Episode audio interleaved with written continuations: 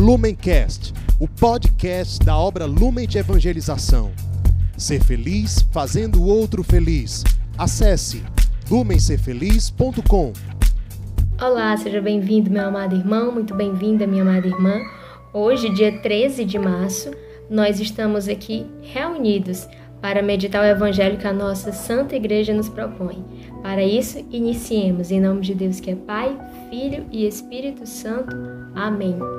Vinde, Espírito Santo, enchei os corações dos vossos fiéis e acendei neles o fogo do vosso amor. Enviai, Senhor, o vosso Espírito, e tudo será criado, e renovareis a face da terra. Oremos. Ó Deus, que instruíste os corações dos vossos fiéis com a luz do Espírito Santo, fazei que apreciemos retamente todas as coisas, segundo o mesmo Espírito, e gozemos sempre de Sua consolação. Por Cristo, Senhor nosso. Amém.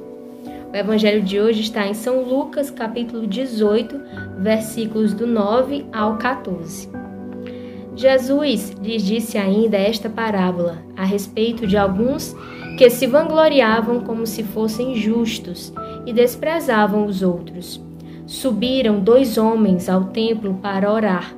Um era fariseu, o outro publicano. O fariseu, em pé, orava no seu interior desta forma: Graças te dou, ó Deus, que não sou como os demais homens, ladrões, injustos e adúlteros, nem como o publicano que está ali. Jejuo duas vezes na semana e pago o dízimo de todos os meus lucros.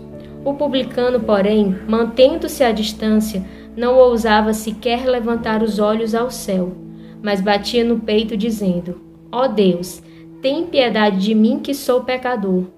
Digo-vos: este voltou para casa justificado, e não o outro, pois todo que se exaltar será humilhado, e quem se humilhar será exaltado. Estas são para nós palavra de salvação. Muito bem, inicialmente nós precisamos notar o seguinte: nesta parábola, neste ensinamento que Jesus traz, ele especifica qual era o grupo ao qual pertencia os dois personagens principais da parábola. Ou seja, ele especifica: de um lado nós temos um fariseu e do outro nós temos um publicano, como nós vemos no capítulo no versículo 10. Ambos foram orar. E, no entanto, Cristo destaca, Cristo aponta qual é o grupo ao qual pertence cada um deles. E por que, que é importante essa, essa distinção que Jesus faz logo no início da narração da história? Porque naquela época, socialmente falando, fariseu era um grupo dentro do, do povo judeu que era considerado um grupo que cumpria, que, vi, que vivia bem os mandamentos da lei. Então, os fariseus, socialmente falando, eles eram um grupo admirado, eram um grupo respeitado, certo?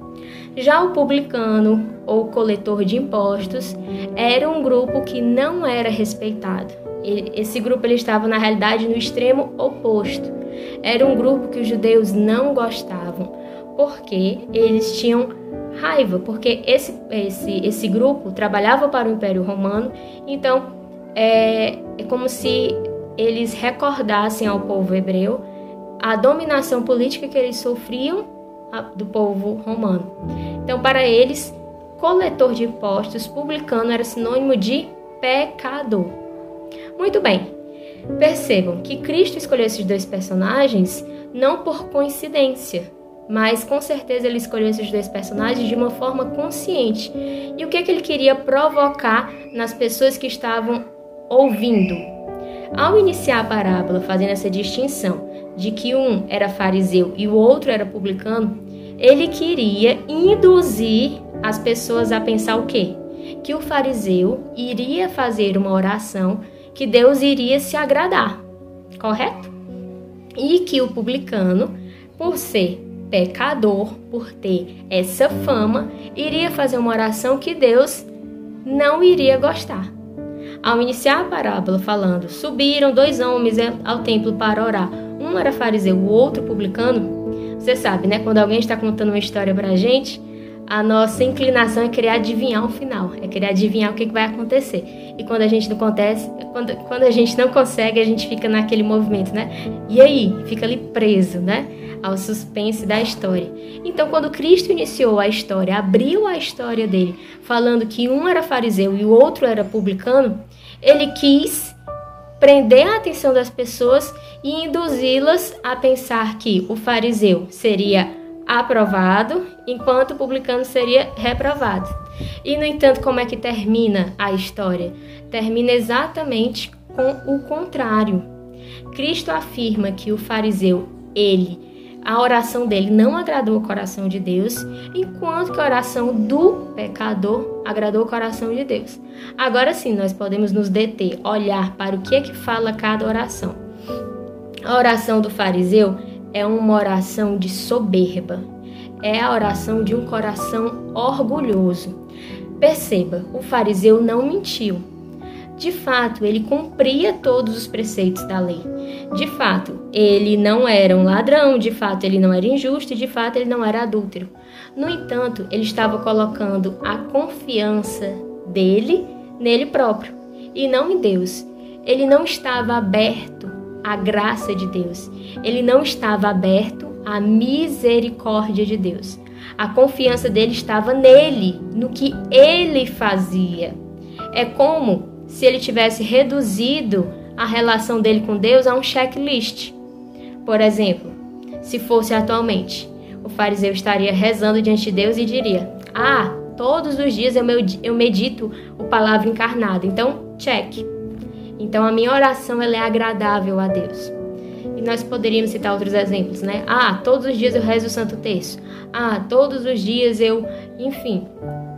Ainda que sejam práticas justas, práticas boas, práticas lícitas, nós jamais podemos reduzir a nossa relação com Deus a um mero checklist.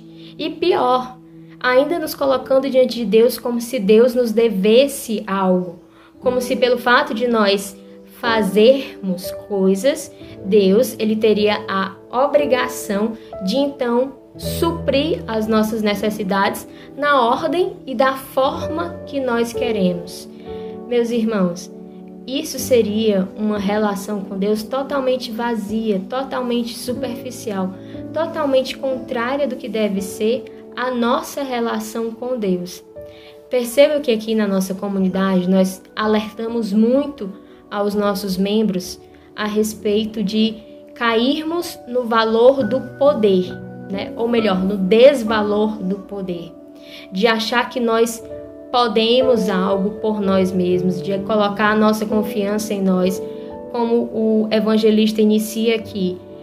O fariseu ele estava se vangloriando então, quando nós caímos nesse desvalor, nessa tentação do poder, nós estamos roubando, ocupando um local que não é nosso, que é o local de Deus. Cada vez que nós nos colocamos diante de Deus, nos colocamos com essa soberba, com esse orgulho, como se Deus nos devesse algo, nós estamos caindo nesse desvalor do poder. E o fariseu ainda foi além. Ele ainda julgou o outro publicano que estava ali rezando. Também nós, quando julgamos o nosso irmão, da mesma maneira nós caímos nessa tentação do poder. Por exemplo, você que é um irmão, que é uma irmã acolhida nas nossas casas. Se você olha para o lado, para os seus irmãos e fala: Ah, mas na, quando toca o sino das orações, eu, eu sou a primeira ou o primeiro a estar na capela. O fulano ali é o último. Aquele dali a partir do momento que pensamentos dessa, desse tipo estão no nosso coração, nós estamos adotando a mesma postura do fariseu. Né? Nós que temos aqui a nossa vida comunitária, quando nós também julgamos o nosso irmão, porque ele não participa do grupo ou porque ele deixa de fazer algo que nós julgamos que ele deveria fazer, nós estamos também caindo nessa tentação do poder Estamos nos colocando no local de juízes, julgando a vida do outro. E esse é um local que não nos cabe. Nós não somos Deus. Apenas Deus conhece e sonda os corações humanos. De forma alguma somos nós. Então, o fariseu é o exemplo e o modelo do que nós não podemos ser. E o publicano é o modelo de oração que nós precisamos ter. E como é a oração do publicano? É uma oração humilde. É a oração de alguém que se reconhece pequeno, que se coloca pequeno diante de Deus. Talvez o publicano, por ser socialmente considerado pecador, poderia ter desistido, poderia ter dito: o quê? Eu vou subir no templo para ir rezar? Para quê? Para todo mundo ficar me olhando torto, me julgando? De forma alguma. Vou não. Mas não. Ele se reconheceu pecador e ele foi. Nas Sagradas Escrituras, por vários momentos, Deus nos chama a isso. Deus nos recorda que nós precisamos nos reconhecer pequeno, que nós precisamos reconhecer o nosso local. No Salmo 31, de acordo com a tradução da Ave Maria, por exemplo, no versículo 5, nós temos: Então eu vos confessei o meu pecado, e não mais dissimulei a minha culpa. Disse: Sim, vou confessar ao Senhor a minha iniquidade, e vós perdoastes a pena do meu pecado. Enquanto eu permanecer nessa posição de que eu não preciso de perdão, de que eu sou perfeito, Deus não vai poder vir ao meu encontro e me perdoar e me lavar com a sua misericórdia. Eu preciso, como o salmista nos ensina, então, eu vos confessei o meu pecado. Qual é o pecado que você não está confessando?